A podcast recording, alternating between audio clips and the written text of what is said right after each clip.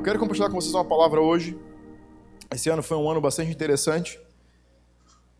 Eu sempre foquei a minha vida devocional no Novo Testamento e fiz uma leitura, na minha leitura anual, eu focava bastante em ler e meditar mais tempo no Novo Testamento, porque é algo mais.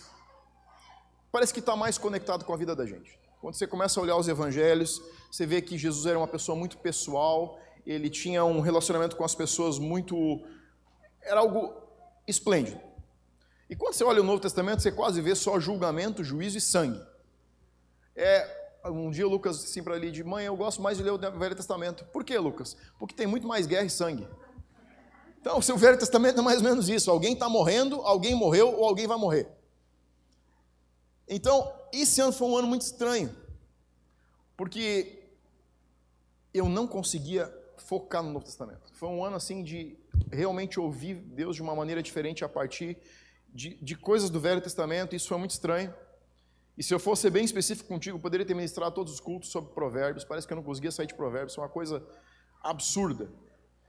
Eu lia o Novo Testamento. Sabe quando você está em casa, sentado com a tua esposa, tomando chimarrão, e depois de cinco minutos dela falando, você percebe que você não lembra de nada que ela disse, que nos próximos cinco você está só torcendo para não te perguntar nada?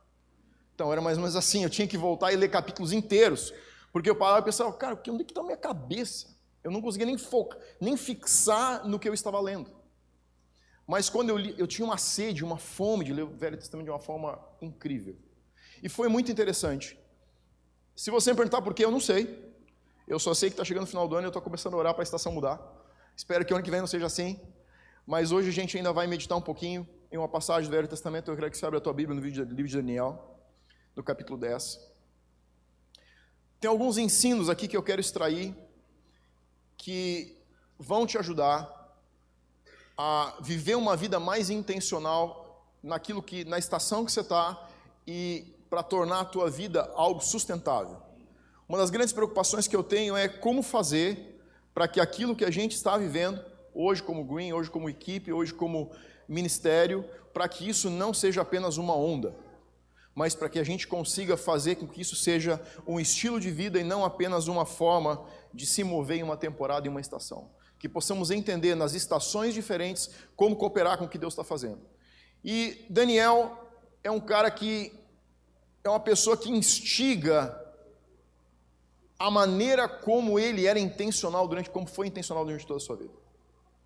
É, só parênteses. Se você precisa de uma oração por cura, não saia hoje à noite sem vir aqui à frente para orar com você, tá? Se você está com dor, tem algum problema, qualquer que seja, venha e não deixe de sair daqui sem a gente orar. Então, Daniel capítulo 10, versículo 1, você pode abrir lá. A gente vai ler alguns versículos e vamos pular depois um pouquinho e depois a gente vai voltar. Vai ser bem legal. Então, Daniel capítulo 10, versículo 1 diz assim: A visão de Daniel no rio Tigre. No terceiro ano do rei Sírio, do rei Ciro, rei da Pérsia, foi revelada uma palavra a Daniel, cujo nome é Beltesazar. A palavra era verdadeira, envolvia grande conflito, e ele entendeu a palavra e teve a inteligência da visão. Naqueles dias eu, Daniel, pranteei durante três semanas. Manjar desejável não comi nem carne, nem vinho entrar na minha boca, nem me ungi com óleo algum, aqui eram óleos aromáticos, até que passaram as três semanas inteiras. No dia 24 do primeiro mês estava eu a bordo do grande rio Tigre. Agora vai para o versículo 11. Depois a gente vai pegar esses versículos do meio. Ele me disse: Daniel, homem muito amado, está atento às palavras que eu vou te dizer. Levanta-te sobre os pés, porque eis que te sou enviado. Ao falar ele comigo essa palavra, eu me pus em pé, tremendo. Então me disse: Não temas, porque desde o primeiro dia em que aplicaste o coração a compreender e a humilhar-te perante o teu Deus, foram ouvidas as tuas palavras, e por causa das tuas palavras é que eu vim.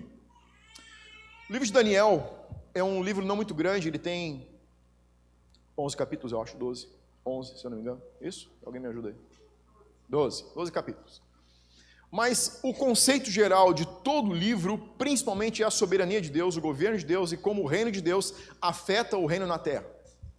Se você lê, e eu gostaria, acho que seria muito válido se você tirar um tempo para ler, toda a narrativa de Daniel está baseada num povo que havia sido avisado por Deus, uma palavra profética, de que eles deviam se arrepender dos seus pecados, de que Judá deveria voltar o coração para Deus, que eles deveriam se, deveriam se humilhar e que com isso eles não seriam exilados.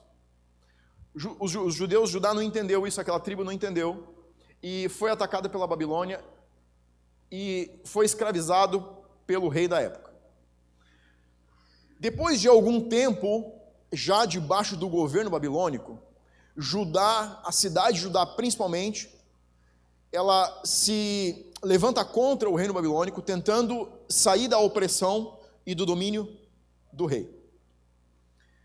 Daniel é um dos príncipes, ou seja, ele é, ele, ele é um rapaz, aqui nessa primeira estação, que vem de uma família, de uma das famílias influentes de Judá.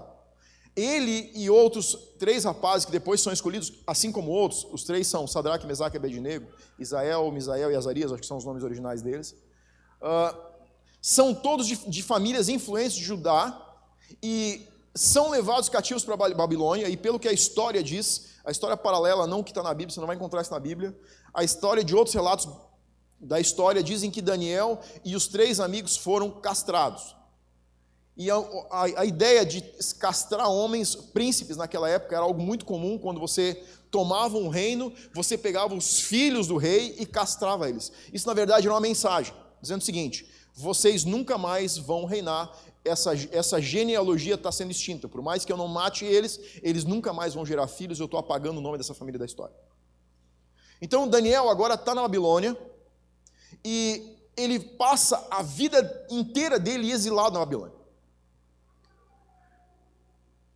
mas ele consegue não só se colocar em uma posição de segurança, mas consegue entrar em um lugar onde ele começa a exercer liderança dentro da Babilônia. Então você precisa entender um conceito. Você precisa ter uma disposição, um coração muito disposto a entender em que temporada Deus está te jogando, para que você às vezes consiga cooperar com o que Deus está fazendo. A maioria das pessoas que eu conheço, incluindo a mim mesmo, não teriam um coração tão disposto se tivessem sido castrados e levados para exílio em uma terra de onde você não ia sair nunca mais. Mas Daniel consegue entender que Deus está largando ele dentro da Babilônia, dentro do governo babilônico, com um propósito.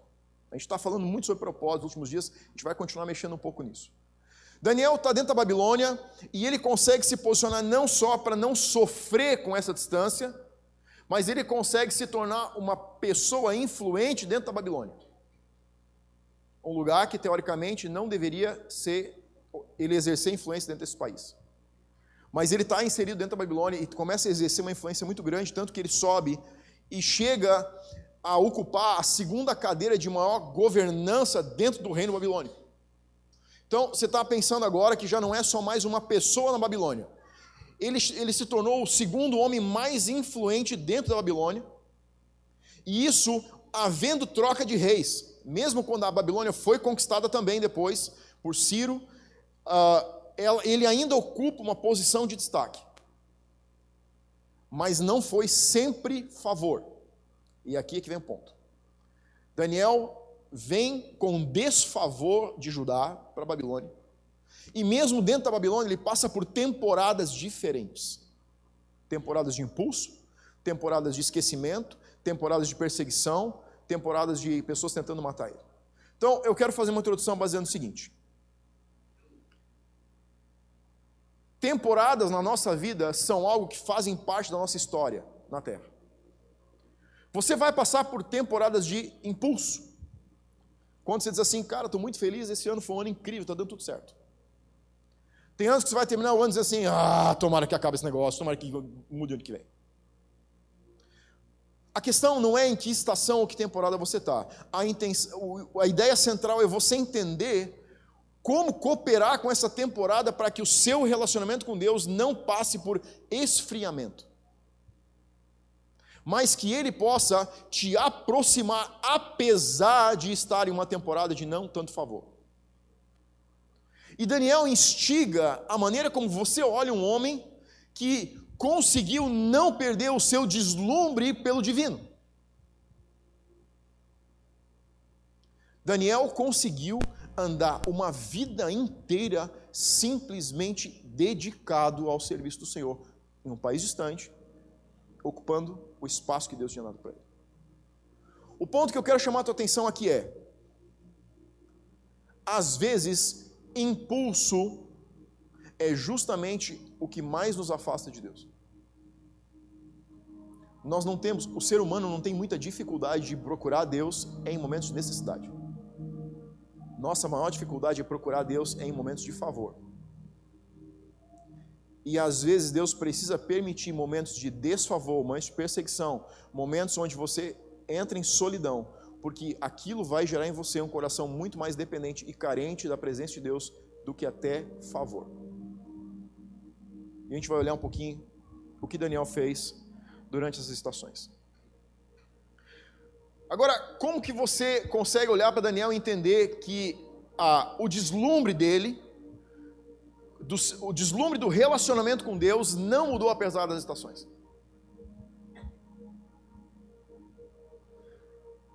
Se você considerar paixão amor, e amor, você vai entender mais fácil. A paixão coloca você em uma posição de deslumbre. Mas só amor verdadeiro pode ser sustentável em momentos de desfavorecimento. A Bíblia diz que o verdadeiro amor lança fora todo medo.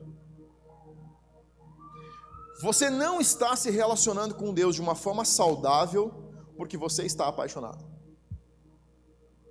Você está se relacionando com Deus de uma forma saudável e sustentável quando ele está baseado em amor. Se você é casado, você vai entender o que eu estou dizendo. Quando você conheceu a pessoa com quem você se casou, quando você conheceu ela, você estava apaixonado, sim ou não? Eu estava. Mas paixão não sustenta um relacionamento, você concorda comigo? Por quê? Porque paixão não vê defeito ela só vê as qualidades. Por, pelo pior defeito que você enxerga na pessoa, você transforma ela numa qualidade. Se ela dorme até as 10 da manhã, você olha assim, nossa, como ela é linda quando dorme. É. Se ela acorda toda descabelada de manhã, você chega na casa dela cedinho, a sogra acorda, a menina ela vem para fora com o cabelo desse tamanho. Você olha diz, nossa, como ela escova lindo o cabelo.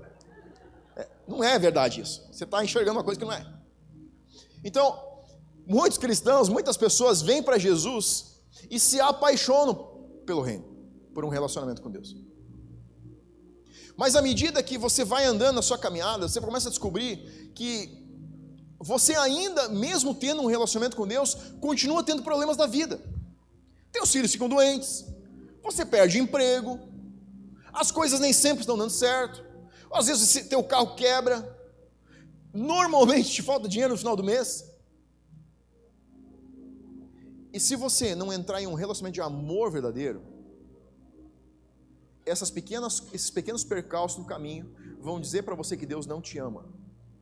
Não, eles dizem que Deus não está apaixonado por você. Porque a Bíblia não diz que ele está apaixonado, diz que ele ama o homem. Ele consegue te amar porque ele consegue olhar para você apesar dos teus erros, apesar dos teus problemas.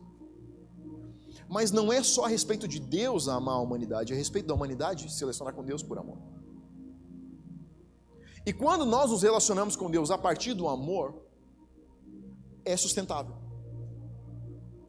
Você não precisa estar em uma temporada de impulso, porque você sabe que você está num relacionamento. E casamento, quando é relacionamento de amor, tem temporadas com problemas. Tem temporadas que parece que não dá para nem conversar. Ou é só em casa? Uau, amém. Alguém disse foi isso, né? Vê quem foi lá. a gente vai conversar depois. Não, é verdade.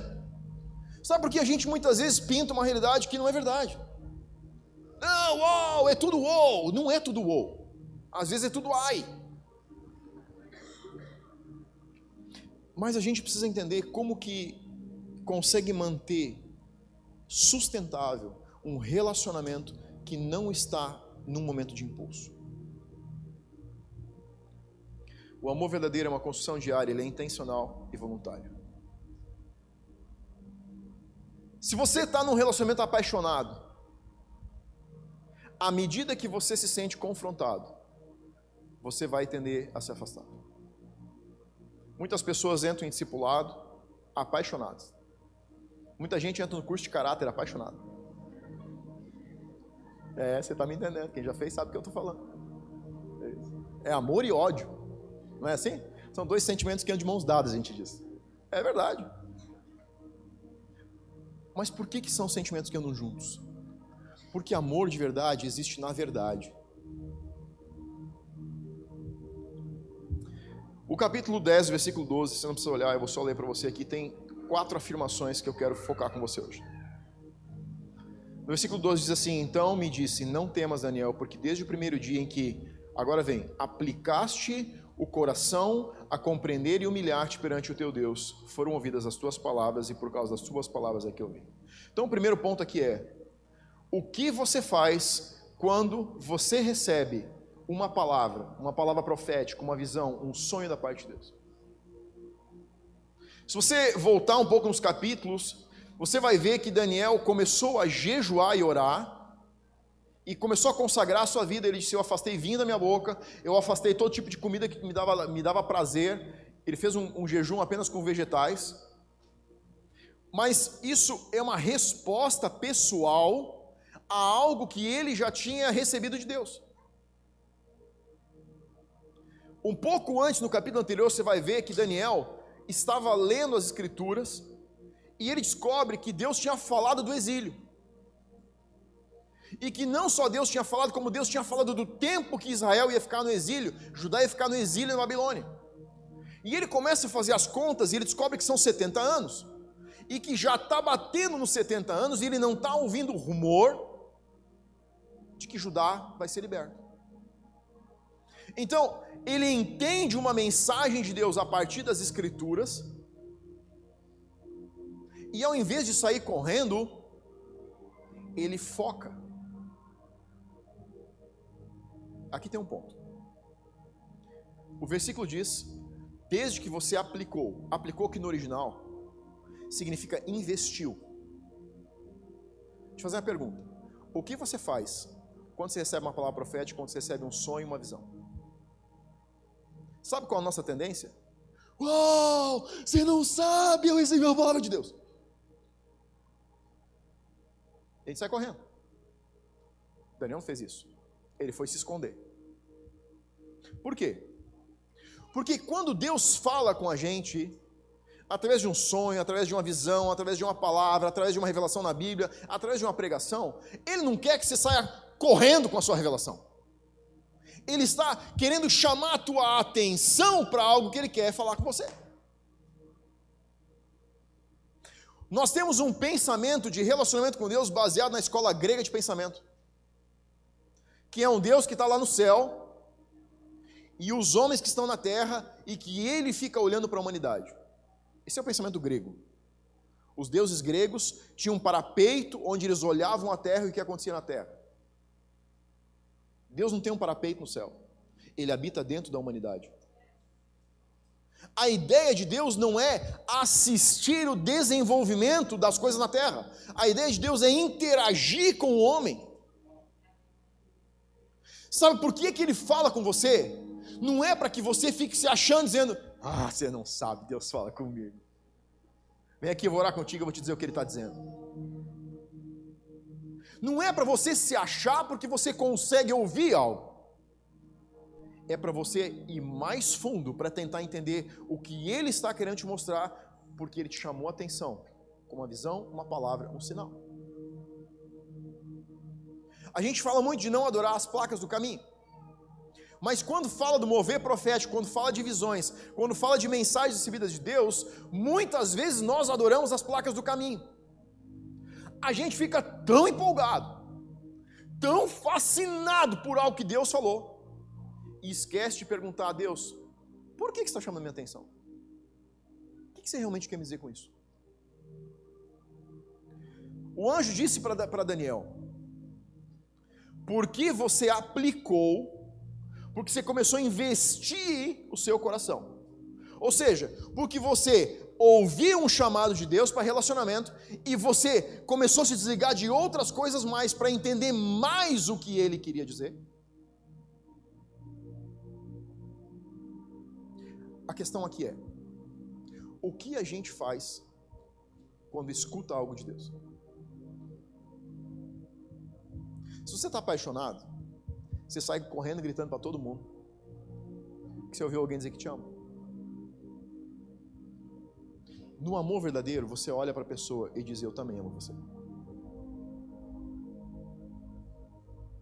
a paixão nos coloca em piloto automático e a gente fica fissurado e fascinado porque ouviu alguma coisa de Deus.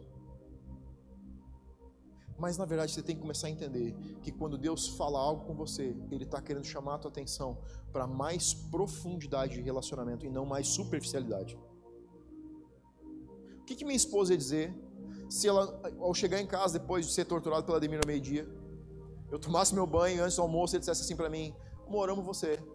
Eu ficasse olhando para ela, saísse correndo pela porta, esperar levantar as mãos no meio da rua: Ela me ama, ela me ama, ela me ama. O que você acha que ela espera? Ela, no mínimo, espera que eu vire para ela e diga: Eu também amo você. Você sabe que, na verdade, eu amo você tanto quanto o primeiro dia que eu te disse isso. Esse, isso o amor se relaciona por respostas. Se Deus está falando com você, não é para você sair correndo, é para você devolver uma resposta e dizer: Deus, a gente vai conversar. Já pensou o que você faz quando você está no teu lugar secreto e você ouve algo de Deus? Quantos segundos você leva para sair? Quantos segundos você leva para mandar uma mensagem para alguém e dizer assim: Você não sabe o que Deus me diz. Você não vai acreditar em ouvir a voz de Deus. E quando Deus está dizendo: Ei, ei, ei calma, responde para mim primeiro, depois você manda mensagem pelo WhatsApp. Daniel sabia que ele precisava aplicar o coração dele de uma forma mais intencional, para entender o que realmente Deus estava querendo dizer. E aí vem o segundo ponto. Compreender, o anjo disse, porque você aplicou o seu coração, ou seja, porque você investiu o seu tempo, a sua vida, a sua alma em compreender e compreender aqui é envolver-se de forma intencional, provocar uma situação. Então a gente tem um primeiro ponto que é aplicar o coração. Quando Deus fala com você, Ele está dizendo o seguinte: estou chamando a tua atenção para algo que a gente vai precisar conversar. Agora, você começa a aplicar o seu coração e começa a se envolver naquilo que Deus quer trabalhar na sua vida mas não pode ser estático. Você precisa provocar algum tipo de mudança, algum tipo de transformação. Tudo que Deus tinha para fazer pela gente, Ele já fez. Tudo que precisa acontecer na sua vida vai depender do seu envolvimento, do seu engajamento. Você já não recebe nenhuma cura mais se você não crer. Jesus não curava ninguém sem envolver a pessoa de alguma maneira no processo. Só os defuntos que não. Era difícil. Ele não respondia antes de ressuscitar. Mas ele perguntava para a família: Você acha que é possível? Sim, a gente crê. Tudo é possível crer, então vai acontecer. Deixa eu dizer algo para você.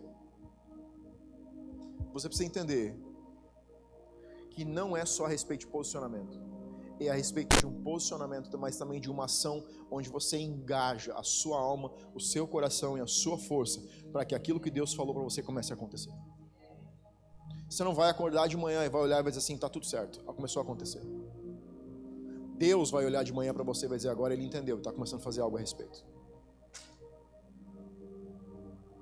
Se você olhar todos os homens da Bíblia, nenhum deles viveu o seu propósito sem engajar ação para que acontecesse.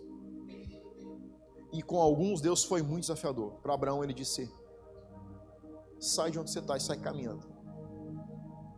Não foi nem assim, vou te mostrar um lugar e tal, não. Sai caminhando. E enquanto você estiver caminhando, eu vou te mostrar para onde. Pensa bem no contexto disso.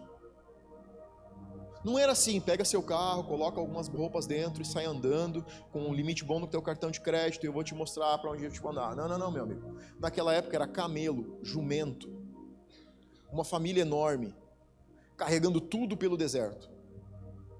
Era um pouco mais complicado de que sair com o Booking Express já cronometrado as paradas que você vai fazer na tua viagem.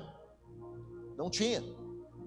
Você tinha que se certificar de que você encontraria água no trajeto mas Deus desafiava a dependência do homem e o engajamento pessoal para que as promessas começassem a se cumprir. Deus desafia o seu engajamento naquilo que Ele te prometeu e quer te dar. Se você não jogar a sua vida dentro, aplicar o seu coração e começar a se mover, você vai ver o mundo passar, você vai ver a tua vida passar, e você vai olhar um dia para trás assim, Deus é mentiroso. Não, Deus não é mentiroso. A gente às vezes não se compromete naquilo que Ele promete. Você vai precisar pagar um preço e jogar a sua vida dentro disso. Volta para o capítulo 9, versículo 2 comigo lá. A gente vai ler bastante versículos hoje que eu quero te dar esse conceito. Olha o que diz o versículo 9, capítulo 9, versículo 2. No primeiro ano do seu reinado, eu, Daniel, entendi pelos livros que o número de anos de que falara o Senhor ao profeta Jeremias, que haviam de durar as assolações de Jerusalém era de 70 anos. Voltei o rosto ao Senhor Deus para buscar em oração com súplicas, com jejum, pano de saco e cinza. Então, Daniel podia ter lido isso, podia ter entendido o que Deus estava dizendo e deixado para lá. Deus já falou. Se Deus falou, vai se cumprir. Não, se Deus falou e você engajar o teu coração e uma ação, então vai se cumprir. Era uma palavra profética, mas alguém, 70 anos de, lá dentro já dos 70 anos de exílio, precisava se humilhar, começar a jejuar e dizer: Deus, eu estou reivindicando a palavra que você deu lá para Jeremias.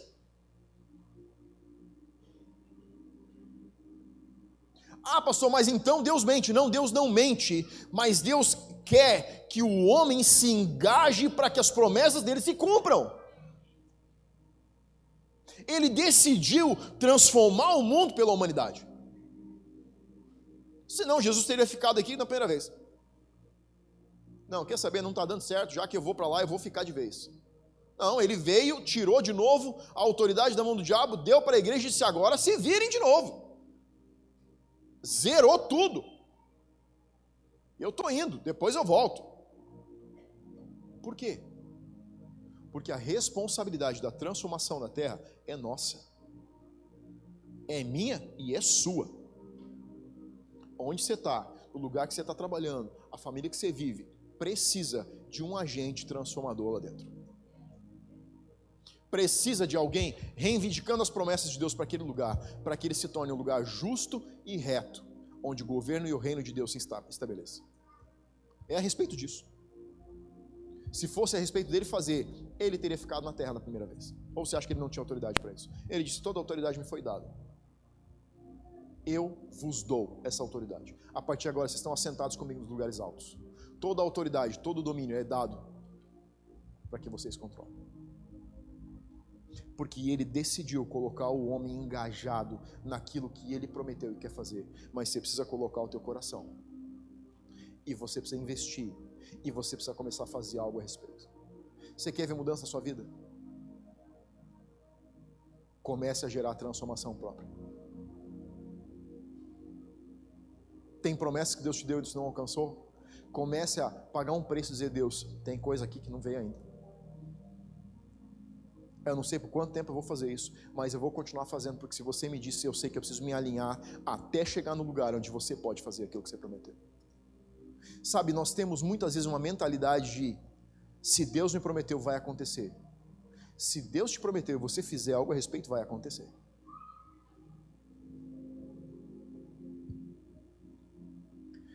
capítulo 10, versículo 5, que a gente pulou antes. Olha só. Levantei os olhos e olhei, e eis um, e eis um homem vestido de linho, cujos ombros estavam cingidos de ouro puro de ufaz.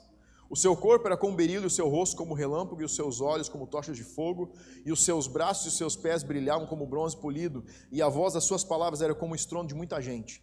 Só eu, Daniel, tive aquela visão. Os homens que estavam comigo nada viram, não obstante, caiu sobre eles grande temor e fugiram e se esconderam. Fiquei, pois eu só e contemplei essa grande visão, e não restou força em mim. O meu rosto mudou de cor e se desfigurou, e não retive força alguma. Contudo, ouvi a voz de suas palavras, e ouvindo-a, caí sem sentidos, rosto em terra. De quem você acha que ele está falando aqui? Quem você acha que Daniel encontrou? Quem foi que subiu no monte e o rosto transfigurou? Você lembra? A experiência de um rosto transfigurado aqui é porque Jesus estava na frente de Daniel. Ele entendeu a mensagem profética dos 70 anos e começa a jogar a sua vida e começa a investir tempo e começa a se arrebentar fazendo jejum de 21 dias, três semanas jejuando, porque ele quer entender o que mais Deus quer, o que Deus quer que seja feito para que a palavra se cumpra. E agora, o que foi apenas uma mensagem profética se torna uma visita pessoal de Cristo na terra. Mas não foi por acaso. Foi porque alguém entendeu que precisava fazer algo a respeito para que aquilo começasse a acontecer e se cumprir. A intencionalidade, a, a sede, o desespero de Daniel levou ele até uma, estar visivelmente Jesus na frente dele. Não era só um anjo, era Cristo. Deixa eu dizer algo para você. A mensagem profética que você tem é um chamado para um relacionamento mais íntimo, porque ele quer se revelar em um nível pessoal e não apenas uma voz você vai ter a experiência, o conhecimento, o iada de Deus na medida do seu desejo e não na medida do desejo dele. Deus passa os dias mandando mensagens dizendo: "Ei, ei", chamando a nossa atenção. É a gente que não devota atenção suficiente para viver um relacionamento que transforma a nossa vida, que transfigura o nosso rosto. Daniel, depois dessa experiência, você lê o livro, você vai ver que ele passou dias adoecido. Fisicamente, o corpo dele sofreu pela presença do Santo Jesus Cristo parado na frente dele. Quando Deus fala com você, Ele está dizendo: Ei, eu preciso que você venha gastar mais tempo comigo. Eu estou chamando você para um relacionamento.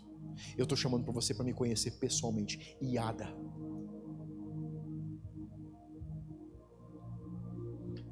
Número 3, humilhar-se perante Deus. Humilhar significa baixar, curvar, afligir, entender sua necessidade e desespero por Deus. Você sabe que eu descobri algo. Um dos principais fatores que acontece na nossa vida quando começamos a ouvir Deus é que surge uma ponta de orgulho. Isso naturalmente nasce junto com alguém que começa uma caminhada com Deus. E nós pensamos o contrário. Nós pensamos que porque a gente está se aproximando de Deus, a gente está ficando mais humilde. Não. Deixa eu te dizer algo. Depois te ajuda a respirar. Se você está chegando mais perto de Deus, você está ficando mais orgulhoso. E quanto mais perto dele, mais orgulhoso você é. Os mais orgulhosos são os que andaram mais perto de Jesus. Você conhece um cara chamado Judas? Você conhece um indivíduo chamado Diabo? Você sabe quem era o anjo que andava mais perto de Deus no céu? Vou te dar uma chance para adivinhar o nome. Tenta aí, vamos ver se você consegue. Certo, diz para mim uma coisa. Se Satanás era o anjo mais perto de Deus, como que entra orgulho no coração dele?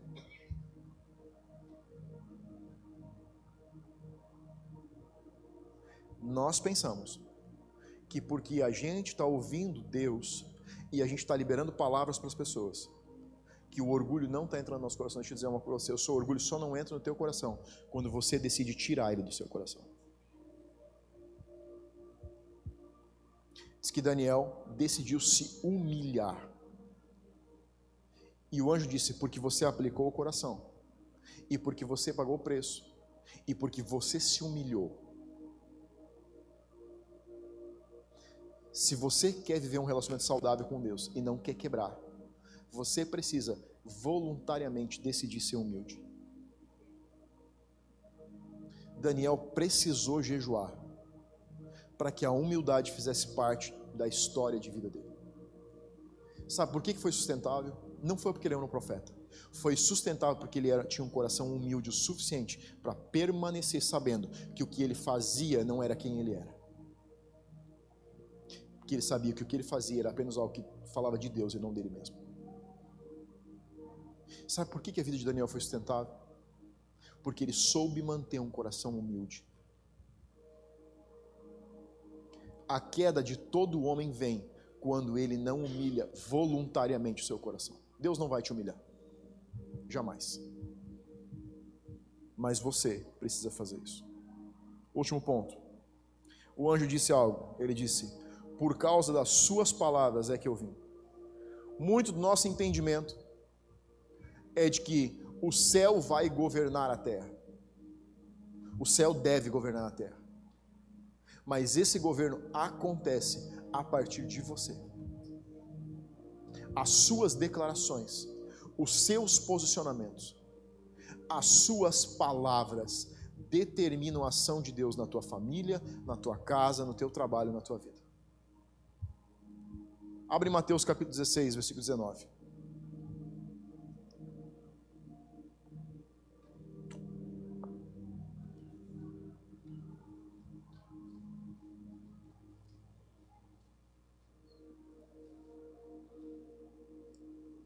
Mateus 16, 19 diz assim: Ou tudo que você ligar na terra terá sido amarrado no céu. Estou te lendo a minha versão, tá? É expandida.